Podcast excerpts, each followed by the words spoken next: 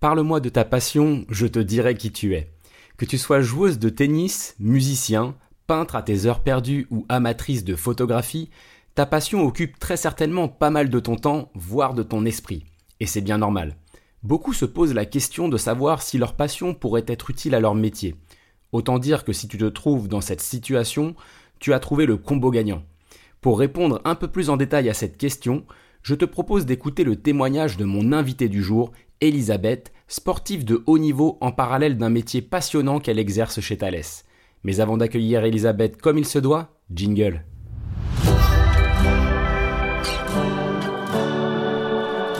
Bienvenue sur Say Hi à ta carrière, le podcast de Thales qui t'aide à faire les bons choix professionnels. À travers chaque épisode, on te livre avec mes invités nos meilleures réponses aux questions que tu t'es toujours posées pour réussir ta carrière. Je suis Guillaume Couder et je suis très heureux de te retrouver sur cet épisode. Bah, bonjour Elisabeth. Bonjour Guillaume. Très content d'être avec toi aujourd'hui pour parler de ce sujet des passions et notamment du fait que ces passions puissent être utiles à ton métier. Alors je crois savoir que ces passions sont effectivement utiles à ton métier puisque tu as une passion particulièrement présente dans ta vie. Est-ce que tu peux nous en parler et te présenter aussi? Donc, je suis Elisabeth Ducard, je suis coach Lean en ingénierie euh, chez Thales. Et ma passion, je suis nageuse, master de haut niveau, pour lesquels je fais bah, pas mal de compétitions euh, de niveau national et de niveau international. Ah oui, tu es une vraie pro en fait en natation. je pense que tu me prendrais peut-être 10 mètres ou 20 mètres euh, sur un bassin classique. Je ne sais pas ce que c'est d'ailleurs un bassin classique. il y a deux types de bassins. Il y a les bassins de 25 mètres et les bassins de 50 mètres. Et en saison d'hiver, on nage plutôt en bassin de 25 mètres et en été, on est plutôt en bassin de, 50 mètres. Ouais, donc je pense que 10 mètres, c'est assez correct. on pourra peut-être pas laisser un jour. Alors, ça fait combien de temps que tu pratiques la natation? Alors, je pratique la natation depuis l'âge de, de 5 ans et je peux, bon, je peux partager avec le public, mais voilà, aujourd'hui j'ai 59 ans et c'est une passion de, depuis toute petite et qui s'est renforcée de, au fur et à mesure et actuellement avec des enjeux puisque je suis qualifiée pour les championnats du monde cette année. Et là, c'est vraiment un plaisir de préparation euh, qui me permet bah, de le faire à côté de mon travail. Ah bah bravo, on pourra venir te voir du coup si tu as envie de te payer un, euh, un billet d'avion pour aller jusqu'au Japon, à Fukuoka, parce que ça sera ah là bah, début Ce sera avec grand plaisir. bon, en tout cas, on te supportera à distance. Alors Elisabeth, tu nous as parlé de ta passion, voilà que tu exerces depuis un bon bout de temps, depuis l'âge de 5 ans. Donc euh, bon, je vais pas faire le calcul, hein, 5 ans à 59 ans. Bon non, en fait, ce serait assez facile à faire, mais donc ça fait un bon bout de temps. Quelles qualités tu as pu développer euh, au travers de cette passion qui aujourd'hui te sont utiles à ton métier? Les trois mots qui me reviennent régulièrement, c'est la persévérance, l'engagement et le plaisir ces trois mots qui viennent automatiquement à moi. Et à côté, au niveau de mon travail, puisque bon voilà, euh, il y a ce lien entre la passion et le métier, c'est surtout la prise de recul, la concentration, je peux dire, et l'amélioration continue. Et donc tous ces facteurs que je mets au quotidien euh, dans le sport, je le mets aussi au quotidien dans mon travail et vice versa. Ce que je mets au quotidien dans mon travail, je le mets aussi dans mon sport parce que vraiment cette euh, posture de prise de recul, c'est nécessaire à la fois dans le sport et dans mon métier. Cette euh, capacité aussi d'être en amélioration continue, de toujours se dire tiens qu'est-ce que je viens d'apprendre et qu'est-ce que je peux améliorer, je le mets vraiment au quotidien dans les deux et c'est tellement développé dans la technique du sport et dans maintenant dans ma technique de, de mon métier que je le fais vraiment de manière naturelle ou quasi naturelle. Ah, c'est devenu complètement un réflexe en fait. Est-ce que tu as des collègues justement qui eux aussi sont sportifs ou sportives qui font à peu près le même constat? En gros, est-ce que c'est plutôt une généralité ou est-ce que tu penses que c'est un cas particulier? Ce qui est sûr, c'est que par rapport à d'autres collègues qui sont sportifs comme moi, hein, on a cet automatisme. Parce que vraiment dans le sport et là bon là actuellement on est sur euh, Roland Garros mais il y a plein de, de, championnats etc dans le sport dès que notre notre course est faite alors pour moi la natation ou un match pour d'autres personnes on fait toujours une analyse de ce qui a bien marché puisque c'est faut valoriser. C'est comme ça qu'on se dit ah tiens ça a marché, on a testé ça à l'entraînement, maintenant on peut le mettre en compétition. Et derrière, ben, on analyse à chaque fois ce qui n'a pas marché pour se dire ben, tiens la prochaine fois qu'est-ce qu'il faut faire différemment et qu'est-ce que je dois faire à l'entraînement pour que ça soit disponible le jour J. Et donc c'est ça qui mmh. fait que mes collègues sont dans le même état d'esprit et je vois bien que quand je rencontre des sportifs, il y a cet automatisme de prise de recul et d'amélioration et puis de persévérance parce que c'est pas parce qu'on a détecté un problème qu'on le corrige tout de suite, on voit la correction, mais pour le moment de l'intégrer de la, réaliser complètement, ben c'est il y a un peu de temps. Et donc on est assez persévérant pour être sûr qu'on va arriver au bon geste. Ok, ouais, donc c'est plutôt rassurant en fait. La pratique sportive t'amène, on va dire, une sorte de discipline. C'est un peu ça que tu veux dire par là aussi. Elle te permet de te préparer au jour J et d'être beaucoup plus performant, plus efficace le jour J aussi? Oui, et c'est sûr, le sport est une discipline. Ça, voilà, mmh. tout le monde, quand on les, les, gens qui se présentent en compétition, il faut qu'ils soient entraînés. On va pas se dire tiens j'arrive là je vais aller faire telle compétition sans sans entraînement. Et c'est la même chose sur, sur, son métier, sur son lieu de travail? Comment, quelles sont du coup les comparaisons qu'on pourrait faire entre ces deux domaines d'activité, on va dire? Eh ben c'est là où j'allais ajouter deux, deux choses, c'est que parce que j'ai eu des remarques de certains collègues qui me disent oui, mais le sport, c'est que le jour J, euh, c'est un jour J une fois tous les mois ou une fois tous les six mois, alors que les managers ou les, les collaborateurs ou toute personne dans le monde de l'entreprise, notre jour J, c'est tous les jours. Donc c'est ça qui est hyper intéressant, c'est que le jour J dans notre métier, c'est tous les jours. Quand on doit être mmh. performant, et j'ai pas peur d'utiliser le mot performant, puisque la performance, c'est quand on est vraiment dans une activité euh, au quotidien qu'on arrive à bien faire. Ben, c'est parce qu'on a une discipline tous les jours. Et ce qui est hyper intéressant, c'est quand même dans le monde de l'entreprise, ce jour J, il est là tous les jours. Et d'où le mmh. fait que dans le monde du sport, euh, quelque chose que, que j'évoque souvent, c'est la récupération. Et eh ben c'est comment dans le monde de l'entreprise je mets des temps de récupération, mais au travail, hein, dans des activités différentes pour que je sois à la fois performante tout le temps, mais la performance c'est par la récupération et on oublie ça dans le monde de mmh. l'entreprise. Mais dans le monde de l'entreprise c'est c'est des sportifs tous les jours. On est des sportifs tous les mmh. jours puisqu'on nous demande d'être là pendant six heures sur une chaise où il faut travailler bah, pour des gens qui sont derrière moi sur un ordinateur, pour d'autres personnes c'est derrière des, des machines etc. Mais c'est comment on met en place cette récupération. Donc vous voyez il y a cette mmh. interaction entre le métier et le sport. En tout cas moi le sport, puisque c'est le sport, qui est hyper importante de faire ces parallèles-là, tout en faisant attention que voilà, il y a des choses qui s'appliquent au sport, des choses qui s'appliquent au métier, mais je vois bien quand même que beaucoup de choses du sport peuvent être appliquées euh, au quotidien. Oui, sport et, passion même au, sens large. En tout cas, c'est intéressant justement cette leçon euh, du fait que pour être performant, il faut savoir récupérer.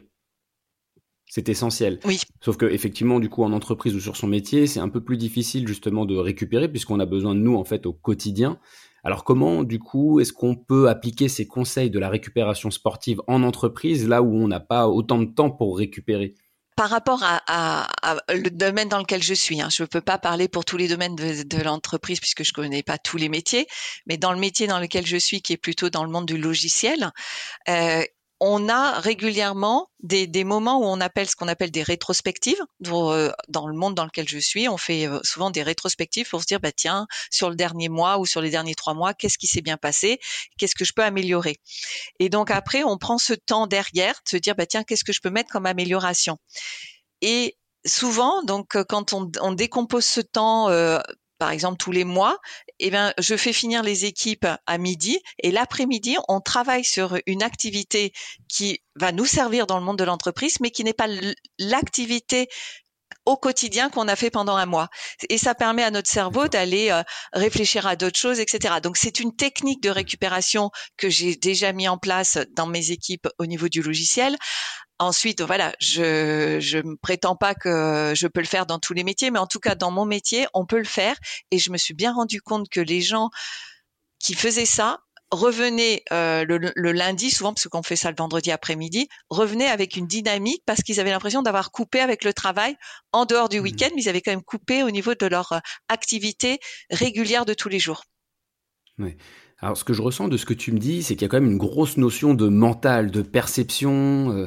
Euh, c'est très lié au cerveau, tout ça. Donc, euh, est-ce à dire que nos passions, justement, nous font du bien, on va dire mentalement, et nous permettent du coup d'être beaucoup plus efficaces au travail J'essaie de trouver un petit raccourci assez simple à, comprendre. Je ne sais pas s'il est bon. Bah, c'est sûr que les passions, quand on les fait à côté, on les fait parce que ça nous fait du bien. Donc, euh, et donc forcément, quand ça en a fait du bien, on produit ce qu'il faut au niveau du corps. Euh, donc voilà, la dopamine, la sérotonine, tout ce qu'il faut pour qu'on on soit bien. Et et donc ça fait que comme on est bien au niveau de notre corps, bah forcément, j'allais dire, pourquoi euh, tu as prononcé le mot de mental, mais souvent les gens, les, quand il prononce le mot de mental, il pense qu'à la tête. Alors que le, mental, alors je peux en parler parce que je suis préparateur mental à côté de, de Thalès, hein, dans, en, indépendante. Mmh. Le mental, c'est à la fois la gestion des énergies, comment on reconnaît nos émotions qui va nous perturber dans notre quotidien, hein, comment on rentre en stress ou pas, ou comment on rentre en panique et comment je gère ça, qui fera que j'aurai plus appel à mes, à mes compétences opérationnelles, comment je développe mon estime de soi, comment je suis concentrée à 100% dans le présent. Et, et c'est pour ça que oui, ce raccourci en utilisant le mot mental, c'est très bien, Guillaume, puisque c'est vraiment ça. Le mental, c'est à la fois comment j'arrive dans mon monde de l'entreprise avec mon corps, avec mes émotions, avec mon estime, et comment je suis prête à être concentrée et comment je gère cette concentration au quotidien. Et ensuite, mmh. tout ça fait que j'arrive à communiquer avec mes collègues et à la fois les influencer positivement et à me protéger négativement dans des situations qui sont difficiles. Donc oui, mmh. ce, terme euh, mental est très important. Ok. Est-ce qu'il y a un minimum de temps à respecter, un minimum de temps à consacrer à ses passions pour réellement être plus efficace dans son métier? Une question qui, j'imagine, n'est pas forcément évidente. Je sais pas, est-ce que c'est 30 minutes par jour? Est-ce que c'est un quart d'heure par jour? Est-ce que, je sais pas, c'est une fois tous les deux ou tous les trois jours? En tout cas, de ta propre expérience. Alors toi, je pense que voilà, au niveau du sport, tu le pratiques quand même très régulièrement, hein, quasiment quotidiennement. Mais est-ce que c'est une pratique régulière qu'il faut engager? Oui, alors voilà, alors je peux pas te donner une ordonnance en te disant c'est comme ça exactement, mais mes expériences font que il vaut mieux pratiquer un peu régulièrement, voilà, euh, 20, 40 minutes, parce que euh, bah, c'est mais régulièrement plutôt que de faire tout euh, le week-end parce que le corps en fait il oublie. Et, et l'intéressant il vaut mieux faire par exemple deux fois ou trois fois 40 minutes que deux heures le week-end. Si vous pouvez que le week-end deux heures, c'est déjà bien. Hein, je veux pas dire que voilà, mais pour pouvoir, euh, euh, en fait, le corps il, se rappelle des choses. Donc en fait, si on le fait pendant 20 minutes, 40 minutes régulièrement, et eh ben forcément, on, on garde ce niveau d'activation qui fait que quand on arrive euh, euh bah, tous les jours avec ce, j'allais dire, ces 20 minutes ou ces 40 minutes qu'on a peut-être fait une fois tous les deux jours, une tous les trois jours, ben notre corps il est, il est mieux. Donc c'est voilà, je peux pas donner, je suis pas expert, je suis pas coach sportif, mais ce qui est sûr, c'est que euh, il vaut mieux faire trois fois 40 minutes que deux heures. Mais je peux pas remettre en cause ceux qui ne peuvent que deux heures le week-end, c'est bien. Voilà, ça veut dire qu'il faut réactiver le corps, faut mieux l'échauffer, voilà. Mmh. Ok, est-ce que tu sens du coup que ça a un effet bénéfique sur euh, la gestion de ton stress potentiellement dans des activités, euh, dans des périodes d'activité assez intenses? Est-ce que du coup la pratique sportive t'apaise et te permet de mieux, on va dire, de mieux apprécier les contraintes qui sont liées à ton travail, de prendre un peu plus de recul, d'être un peu plus posé et organisé? Oui. Alors là, euh, en tout cas, je, pour moi, oui. C'est-à-dire que je me rends bien compte qu'il y a des journées, et on peut avoir très longues. Là, on sort d'un séminaire où euh, on a préparé ça pendant des mois, et euh, le jour J, ben voilà, là c'est un séminaire avec 70 euh, personnes. De 8 heures du matin à, à 19 heures, c'est comment je suis efficace. Et donc mes techniques, je sais que je suis allée respirer deux ou trois fois. À un moment, il y avait un stress parce que ah, il y a tel truc qui marche pas. Hop, je fais une respiration abdominale qui fait hop, ça lâche. En fait, c'est tellement intégré pour moi qui fait qu'il y a une fluidité et qui fait que je sors le soir. Bon, il y a quand même une fatigue de d'avoir euh, géré tout ça, mais c'est une fatigue qui euh, qui est vite récupérable parce que je suis pas complètement éteinte. Et donc oui, oui, mmh. euh, je l'utilise au quotidien parce qu'on est dans un monde euh, ben, où on a, on a des challenges et avoir ces techniques de, de, de, respiration, ces techniques de prise de recul. Là, tout à l'heure, on démarrait en intro sur la prise de recul, mais je l'utilise quotidiennement. C'est-à-dire que d'un mmh. seul coup, il y a un problème. Si, si on commence tous à paniquer, mais je l'ai déjà vu en réunion, si tout le monde commence à paniquer, ça, ça part, tout le monde commence à même, il y a des fois certaines personnes qui peuvent monter le son, alors que si on arrive à dire, attends, stop, on va peut-être démarrer comme ça et on va faire ça, et le fait d'être calme, en fait, ce qui est fou, c'est que quand tu es au milieu d'une réunion, tu, si toi tu es calme, la personne en face de toi, même si elle avait envie de partir, tu as testé, hein, mais euh, moi je l'ai mmh. testé en tout cas, la personne elle est plus calme pour répondre parce que tu ne rentres pas dans son jeu de monter en niveau. Et c'est, c'est ça mmh. aide. Alors régulièrement, j'ai, j'ai déjà eu des réunions où il y avait deux personnes qui étaient en train de chacun avec des expertises, chacun voulait tirer son truc. Et là, euh, ça montait. Les gens étaient en train de se dire mais qu'est-ce qui va se passer? Et là, je posais, j'ai pris une respi, j'ai pris un recul, j'ai dit bon alors maintenant. Et derrière les deux gars, on se dit ah mais ah oui, on peut lui répondre normalement. Et d'un seul coup, hop, le niveau sonore descend et, et la réunion a pu aller jusqu'au bout. Donc forcément, je l'utiliserai. Euh, le lien n'existe en fait qu'à travers deux personnes. Donc si une personne envoie, on va dire, des ondes négatives, des ondes de stress, de colère ou autre, si toi de ton côté tu es apaisé grâce à ta passion, donc toi une passion sportive, mais ça peut être de la peinture, de la musique, de la lecture, de l'écriture, si toi tu te sens apaisé justement grâce à cette pratique quotidienne ou régulière de ta passion, ça permet justement à cette tension de se calmer puisque la personne en face n'a plus d'interlocuteur en fait, en tout cas n'a plus de récepteur de sa colère. Donc c'est un peu ce que tu veux dire. Ben, c'est ça, c'est exactement ça. Et c'est par la passion que c'est vrai que ma passion qui est la natation, je l'ai appris. Nous, on, doit vraiment euh, gérer, euh, surtout que euh, quand il y a des, des les, les, les, juges arbitres nous disent, ben voilà, telle chose c'est pas bien, ou tu risques d'être disqualifié, ou tu vas être disqualifié, ou un faux départ, etc. Et ben faut faut pas en vouloir aux juges arbitres. Donc et mmh. donc il faut apprendre à se calmer très vite parce que derrière, comme il y a une nouvelle course à préparer, donc c'est ça qui est hyper mmh. important. Ouais. Alors, est-ce que cette passion, tu as pu la partager avec d'autres euh, personnes au sein de ton entreprise, chez Thales? Est-ce qu'il y a d'autres personnes justement qui pratiquent mm, la natation ou d'autres sports ou d'autres passions tout court avec qui tu as l'occasion d'échanger, avec qui tu as l'occasion de partager? Alors, je sais qu'il y a beaucoup de sportifs chez Thales, ça c'est sûr, parce qu'il y a des courses, il y a de la voile. Là, j'ai ben, où je suis actuellement, il y a un, un, homme qui fait beaucoup de voile à des niveaux aussi hauts. Euh, et là, euh, ben, euh, récemment, ben, il y a eu un article en interne où j'ai partagé ma passion de la natation. Et en fait, j'ai reçu des emails de, de d'autres nageurs qui sont masters et qui m'ont dit ah mais nous aussi on fait de la natation au niveau et, et on s'en rend compte qu'il y en a un il est juste euh, deux étages en dessous de moi. Donc c'est ça qui est marrant euh. et en même temps il y en a d'autres qui sont à, à 700 km et donc il y a forcément une communauté et, il y a plein de sportifs dans le monde de l'entreprise. Et c'est ça qui est génial parce qu'on se mmh. dit que des endroits où il y a des sportifs il y a forcément euh, les mêmes passions les mêmes valeurs que dont je t'ai partagé qui doivent être là. Et c'est bien mmh. aussi de, de voir ça donc la passion a bien sa place dans l'entreprise, c'est plutôt rassurant hein, pour les candidats et les candidates qui nous écoutent. Est-ce que tu aurais un conseil à donner justement à un candidat, une candidate qui euh, justement serait passionné, quelle que soit sa passion d'ailleurs, et qui voudrait mettre euh, en avant cette passion dans une candidature, alors que ce soit sur un CV, sur une lettre de motivation ou voire même sur une vidéo de candidature? Comment est-ce qu'on met en avant sa passion pour postuler à un job? Ce qui n'est pas forcément évident. Bonne question. Une question à 100 000 euros.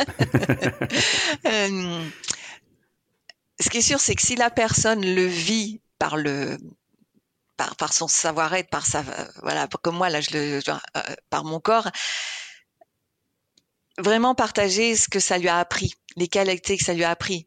Euh, là, tout à l'heure, tu me parlais des valeurs, mais c'est au quotidien que, que je travaille sur la persévérance, sur mon engagement et mon engagement au quotidien dans mon travail. C'est-à-dire à chaque fois, je me dis comment je vais bien faire mon travail de suite avec l'erreur euh, peut arriver, hein, on n'est pas parfait, mais je me mets dans une posture et donc ce que je pourrais donc conseiller à la personne qui peut candidater, c'est comment elle a mis en place euh, des valeurs qu'elle a par son sport ou par son activité culturelle, euh, une passion, hein, parce que là on parle du sport, mais il peut y avoir, et comment ça, elle le vit et, et quel quel apprentissage.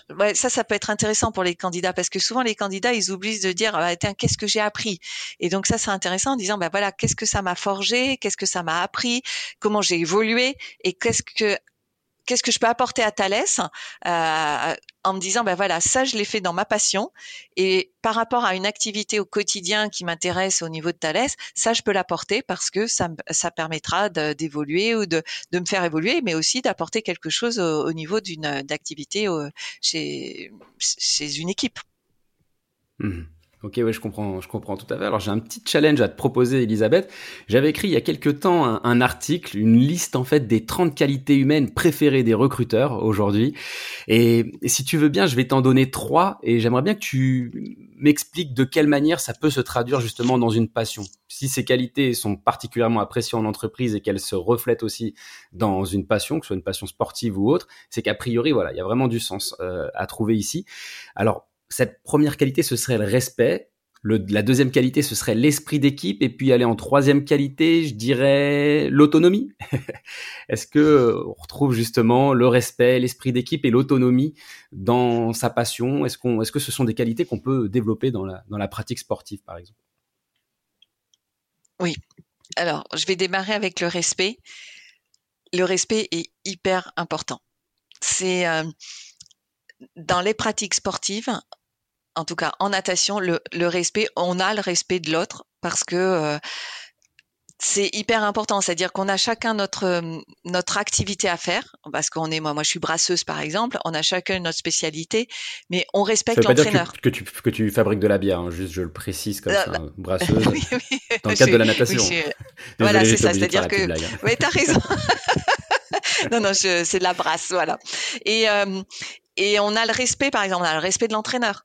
C'est-à-dire qu'on a un coach sportif, quand il nous demande d'être à l'heure à l'entraînement, on est à l'heure à l'entraînement. Quand il nous dit il mmh. faut faire euh, euh, 10 fois 50 départ une minute, s'il nous le demande, c'est qu'il sait qu'on est capable de le faire et de le respecter. On n'est pas là pour dire ah ben non mmh. ce que tu as écrit ça nous plaît pas etc. Donc il y a il y a un respect de, de l'entraîneur, on a un respect des officiels parce qu'on est avec des procédures, on a des règles euh, et ça c'est hyper important. Et le respect de nos collègues, de nos collègues nageurs mmh. ou nos collègues parce que on est à la fois dans le monde individuel euh, au niveau du sport puisque c'est la natation, mais derrière il y a ce collaboratif et donc c'est pour ça que je, maintenant je, je, je continuerai sur l'esprit d'équipe, c'est que même si on a notre sport individuel en natation, on fait des relais. Donc maintenant c'est très connu parce qu'on a beaucoup de, de, de résultats en relais au niveau de l'équipe de France. Et mais c'est chacun amène sa pierre à l'édifice un relais va réussir parce que chacun va mettre sa performance individuelle au niveau de la performance de collectif et donc faut savoir se parler, faut savoir euh, échanger et il faut vraiment aller jusqu'au bout. Et donc il y a cet esprit mmh. collaboratif même si on fait de l'individuel. Et, c'est pour ça que ce qui est intéressant, c'est que dans le monde de l'entreprise, donc pour les recruteurs et pour les, les jeunes, hein, on a notre responsabilité de faire des choses bien. Et c'est parce que c'est chacun dans le dans le maillon de la chaîne fera quelque chose de bien et avec les interactions avec les autres parce que moi je peux bien faire mon travail mais si je m'occupe pas de ce que je reçois ou de ce que je vais renvoyer bon c'est pas très intéressant donc je fais mon travail mais avec sachant que je reçois des informations et que je les produis pour quelqu'un d'autre ben c'est comment mmh. Chaque va faire ça bien avec les interactions et donc cet esprit d'équipe il est hyper important. Donc voilà, c'est le deuxième mot que tu m'as donné et puis l'autonomie. Très, très bien le lien en tout cas déjà sur le respect, sur l'esprit d'équipe. Effectivement, je vois très bien le lien, hein, en tout cas ce que ça peut nous apporter dans notre métier, dans notre vie en entreprise. Le petit dernier c'était l'autonomie. Après des qualités humaines, je te dis, j'en ai fait j'ai fait une liste de 30 qualités. Alors, je vais pas toutes les faire, mais sur l'autonomie, est-ce qu'il y a des choses, des expériences un peu vécues que tu constates? Oui, bah, l'autonomie, c'est euh, à la fois au niveau de notre passion. Alors moi, je pourrais en partager sur euh, la passion et puis au niveau du sport. Donc, moi, l'autonomie, par exemple, je voyage beaucoup euh, pour le travail. Vous voyez? Mmh. et, et, donc, en fait, je fais beaucoup d'entraînement seul où le coach m'envoie euh, les, entraînements et je vais dans le public où je cherche des piscines euh, dans les hôtels pour pouvoir aller m'entraîner. Et donc c'est moi-même toute seule qui essaye de m'entraîner avec un, un, programme. Et donc là, je suis en complète autonomie. Et après je débrief. Et, quand il y a un problème, j'appelle l'entraîneur euh, en faisant attention au décalage horaire pour pas le réveiller. Et c'est ça qui est important. C'est-à-dire qu'au moment je suis capable, avec les bases que j'ai, de bien faire mon travail au niveau de mon activité sportive. C'est la même chose dans mon travail, dans mon travail au niveau Thales. C'est-à-dire que je, j'ai une compétence pour bien faire mon travail. J'ai une autonomie avec toute mon expérience et on acquiert l'expérience par euh, tous les apprentissages euh, au long de notre carrière. Mais à un moment, il peut y avoir des difficultés et même à 59 ans, on peut encore tomber sur des difficultés.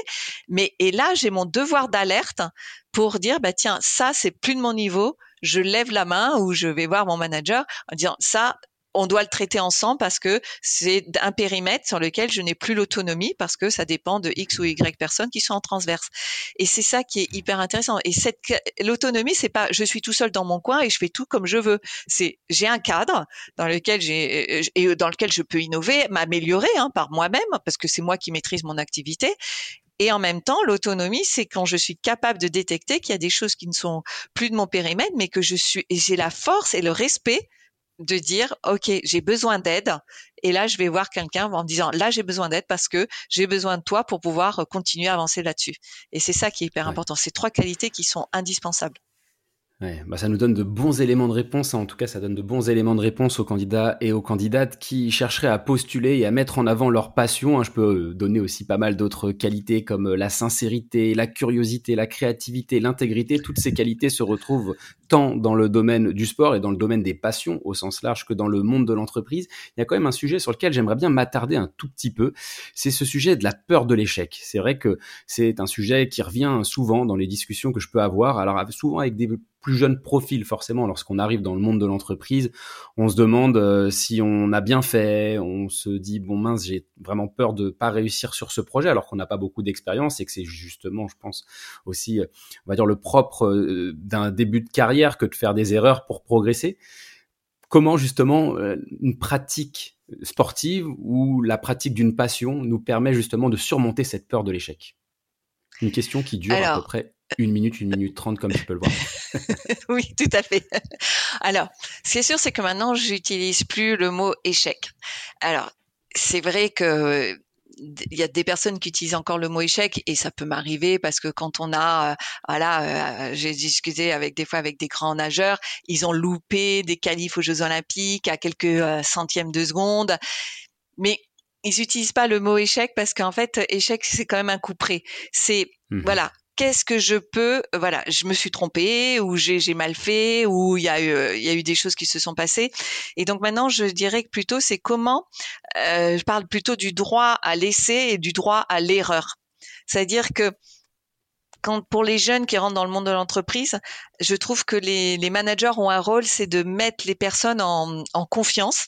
D'où un peu tout à l'heure, tu m'as parlé du mot autonomie. C'est comment je donne des périmètres d'autonomie à la, hauteur de, la personne qui est en face de nous et d'aller le challenger sur des choses où on voit qu'il peut y aller et en même temps lui donner ce respect, cette autonomie pour que si il réussit pas, ben comment lui va venir en disant bah, ben, tiens suis pas arrivé et là, c'est là que le manager a vraiment un rôle dans le début de carrière. Moi, je trouve que j'ai eu de la chance de rencontrer des managers en début de carrière qui m'ont dit à chaque fois que je suis pas arrivée à faire quelque chose, je suis allée les voir ou ils sont venus vers moi parce qu'au début on est peut-être un peu euh, timide et ils m'ont dit bah Elisabeth, qu'est-ce que tu viens d'apprendre là? Et en m'obligeant à, aller euh, en prise de recul, bah, je dis ah ben là tiens j'ai oublié de penser à ça. Et souvent, ce que je pourrais aussi partager, c'est que le fait de verbaliser oralement des choses, d'un seul coup, notre cerveau, il se dit, ah ouais, c'est ça, j'ai loupé ça. Vous voyez? Et donc, c'est mmh. pour ça que euh, ce qui est hyper important, c'est plutôt de dire qu'on a le droit d'expérimenter et d'expérimenter et que si ça c'est ce qu'on appelle le je teste et j'apprends hein, le test and learn c'est notre euh, notre terme anglais il n'y a pas de voilà. C'est qu'est-ce que je, voilà, tout à fait. Mais bon, c'est dans le monde dans lequel je suis. C'est pour ça que j'essaye de pas utiliser trop de mots anglais. Mais pas, je l'entends aussi régulièrement. voilà. Et, et c'est vraiment important. Mais et c'est là où c'est hyper important, c'est d'éduquer aussi les les managers à ça. C'est-à-dire que quand les jeunes arrivent, et euh, là j'ai l'expérience parce que j'ai une stagiaire qui travaille avec moi, à chaque fois je lui dis bon alors maintenant qu'est-ce que tu as appris? Et, et c'est par cet apprentissage-là qu'elle prend de plus en plus confiance et qu'elle va dans des limites, euh, qu'elle euh, qu'elle euh, éloigne ses limites, elle se donne des challenges et qu'elle et qu'elle innove. Tout à l'heure, tu as parlé très vite du mot innovation, mais c'est comme ça qu'elle est créative parce que je lui ai donné un périmètre de confiance qui fait que elle teste des choses. Et puis voilà. Et euh, là, à un moment, on a testé un truc. Bon, bah, ça a pas marché. Je dis, oh, bah, c'est pas grave. Allez, qu'est-ce qu'on en a appris, etc. Parce que même moi, j'ai appris parce que c'était une plateforme que je connaissais pas. Et elle a vu ma démarche. Et ben, la fois d'après, elle l'a fait. Donc, j'étais contente. Il y a l'exemplarité qui est hyper important.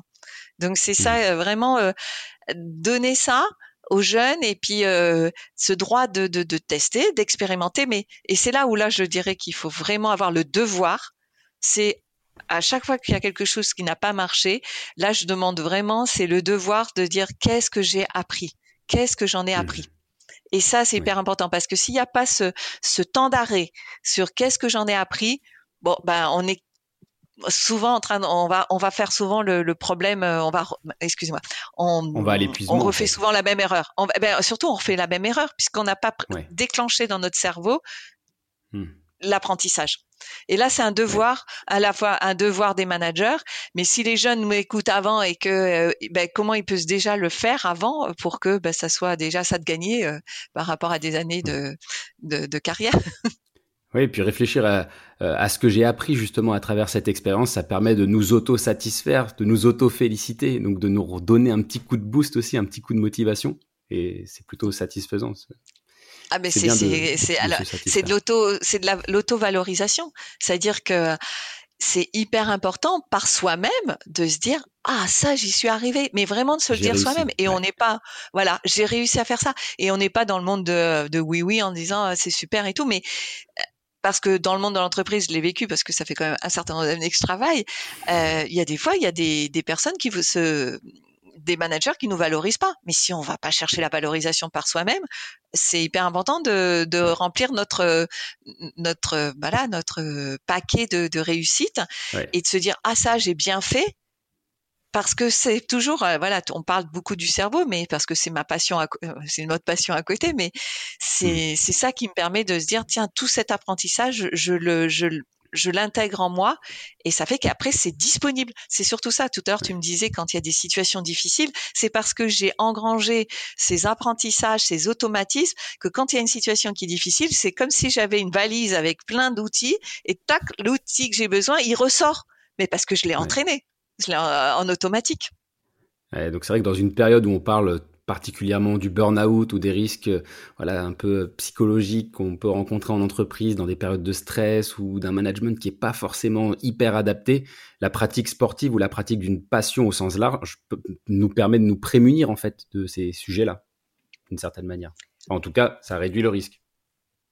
Voilà, après je suis pas thérapeute, mais ce qui est sûr, c'est que euh, la pratique du sport, quand on est dans une passion, hein, euh, il y a l'entraînement, on a parlé de la récupération et on a parlé de la gestion du corps, sachant que quand même le corps c'est celui qui nous bah, qui nous porte et qui, qui nous porte aussi notre euh, intellect, c'est-à-dire quand on est fatigué physiquement, on voit bien des fois les, les journées sont un peu difficiles. Donc c'est comment C'est pour ça que quand, en tout cas pour l'activité la, sportive, il faut savoir bien gérer son corps pour pas être fatigué, parce que sinon au bout d'un moment on mmh. est euh, voilà, on n'arrive pas à aller jusqu'au bout.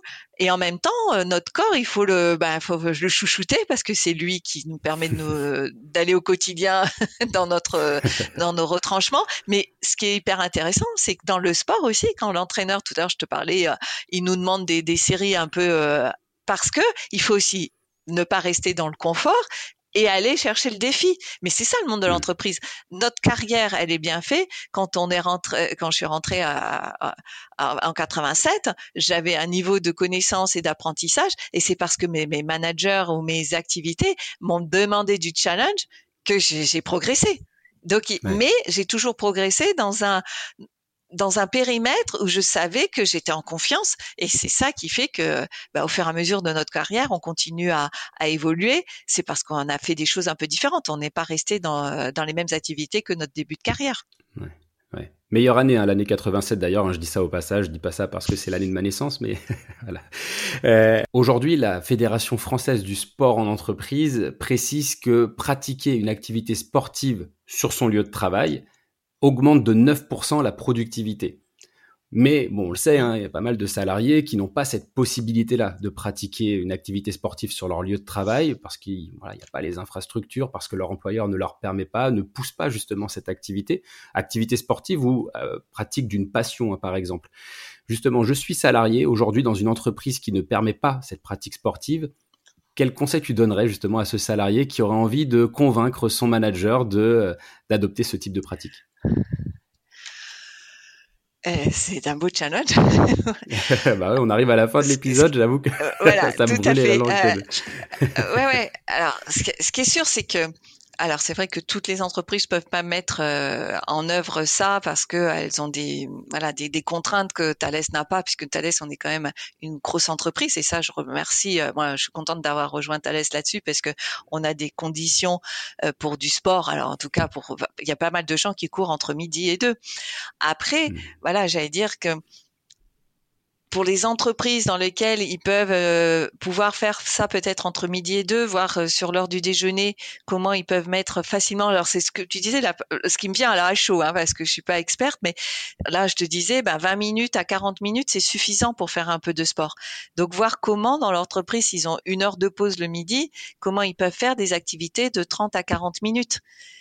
C'est mmh. c'est ça qui est hyper important. C'est et je sais que la fédération là du sport en entreprise euh, euh, milite ou en tout cas parle de ça parce que c'est vrai le, le, sport nous aide à être bien dans le dans le corps. C'est ce que j'ai dit depuis tout à l'heure. Et, mmh. et, quand on se rend compte de ça, de cette oxygénation par euh, euh par le sport, et, et, donc tout ce que ça produit au niveau des neurosciences, au niveau de notre cerveau, c'est tellement évident quand on le vit que derrière, je trouve que ça serait intéressant que les entreprises puissent le mettre en œuvre. Après, mmh. voilà, je peux pas parler pour toutes les entreprises avec les contraintes qu'il peut y avoir. Voilà, c'est, je veux pas de, de problème avec les, les, autres entreprises. Mais voilà, je dirais le premier truc qui pourrait être intéressant, c'est que s'ils ont une heure de pause, bah, de se dire comment l'entreprise peut aider à se dire, bah tiens, euh, elle laisse les personnes euh, de euh, laisser courir pendant 20 à 40 minutes et après manger et préparer, proposer peut-être des repas euh, qui se peuvent être, je sais pas, commandés, etc., pour que la personne puisse manger en 20 minutes, même si, mmh. voilà, j'allais dire après à chacun de trouver sa solution. Ça, de pouvoir adapter aussi euh, la pratique euh, sportive, la pratique d'une passion au temps de travail des salariés. En tout cas, c'est bénéfique. Hein, on le voit, les chiffres, euh, les chiffres le prouvent. Donc effectivement, ce sont de bons arguments et je pense que voilà, on aurait tout intérêt à sensibiliser les employeurs justement à cette pratique sportive qui satisfait tout le monde finalement. Les salariés s'y retrouvent, l'entreprise s'y retrouve, tout le monde est content. En tout cas, j'ai l'impression que toi, Elisabeth, tu en es pleinement satisfaite. Bah, tout, alors en tout cas oui pour Thalès, mais juste pour rebondir, c'est-à-dire je suis, je suis plutôt dans la philosophie du, du petit pas, de l'amélioration continue. C'est pour ça, euh, vous voyez, tu m'as posé une question sur laquelle bon voilà, j'ai pas, j'avais pas réfléchi, j'avais pas réfléchi sur le sur ces entreprises-là, mais bah là, tu as eu euh, un, un, exemple de comment je prends du recul et en me disant, tiens, qu'est-ce que je pourrais faire comme petit pas? Là, vraiment, tu as l'exemple, je vais dire sans ah bah, savoir, de, bah, de, de, la prise de recul en me disant, bah, tiens, il me pose une question. Je connais pas tout le contexte, mais il y a peut-être des entreprises qui vont nous écouter en se disant, bah oui, qu'est-ce que mmh. c'est qu'une fois ou deux fois par semaine, je mets en place quelque chose, 20 minutes, 40 minutes pour que mes, mes, mes employés puissent aller faire un peu de sport? Bah voilà, c'est une idée. Et commencer par des petits pas. C'est un exemple concret, effectivement, de répondre avec une certaine mesure, de prendre du recul par rapport à la question, d'évaluer les tenants et les aboutissants de cette question et essayer de proposer une réponse adaptée petit à petit et pas plonger directement, pour reprendre un peu les termes qui te, qui te plaisent tout particulièrement, pas directement plonger dans, dans le sujet et risquer du coup de dire des choses que tu regretterais potentiellement. Donc, euh, voilà, donc c'est, t'as, vraiment, voilà, t'as, t'as as vraiment le réflexe. J'ai pris du recul en, mettant le, les bémols parce que voilà, mais t'as vraiment ça, le, la prise de recul. Et puis voilà, et, ben, et puis il faut qu'il s'essaye. Et puis il regarde ce qui marche, ce qui marche pas, euh, et on rentre dans l'amélioration continue. Donc c'est vraiment ça mon quotidien. Vous voyez, dans toutes mes activités, je peux dire que c'est vraiment dans tout que je fais ça. Ah bah c'est hyper rassurant. En tout cas, euh, on a le sourire, c'est ça qui est cool. Ça nous, on va dire que la passion et le sport peuvent nous réconcilier aussi avec un travail qui peut parfois être un peu stressant. C'est un peu la leçon que je vais retenir de cette de cet échange aussi. Alors je vais peut-être juste faire un petit résumé justement de, des apprentissages que je retiens de cet épisode. Euh, donc l'idée qu'effectivement on a tout un tas de qualités humaines qui se développent dans le domaine sportif comme dans différentes passions. Ces qualités humaines comme la rigueur, la sincérité, le sens de l'organisation se retrouvent en entreprise et que du coup en tant que candidat et que candidate, on a la possibilité de valoriser ces qualités à travers son CV, sa lettre de motivation, un entretien de recrutement. Et en tout cas, c'est ce que j'encourage les candidats et les candidates à faire. Donc un grand merci Elisabeth pour tous ces apprentissages. J'hésite maintenant à me mettre à la natation ou peut-être à un autre sport, qui sait. Mais on te souhaite en tout cas bon courage pour les championnats du monde. Eh ben, je te remercie, Guillaume. C'était vraiment un grand plaisir euh, de partager ma, ma, passion, à la fois ma passion, mon plaisir dans le sport et ma passion et le plaisir dans mon travail. C'est vraiment lié. Eh ben, merci beaucoup. Plaisir partagé, Elisabeth. À très bientôt. À très bientôt. Au revoir, Guillaume.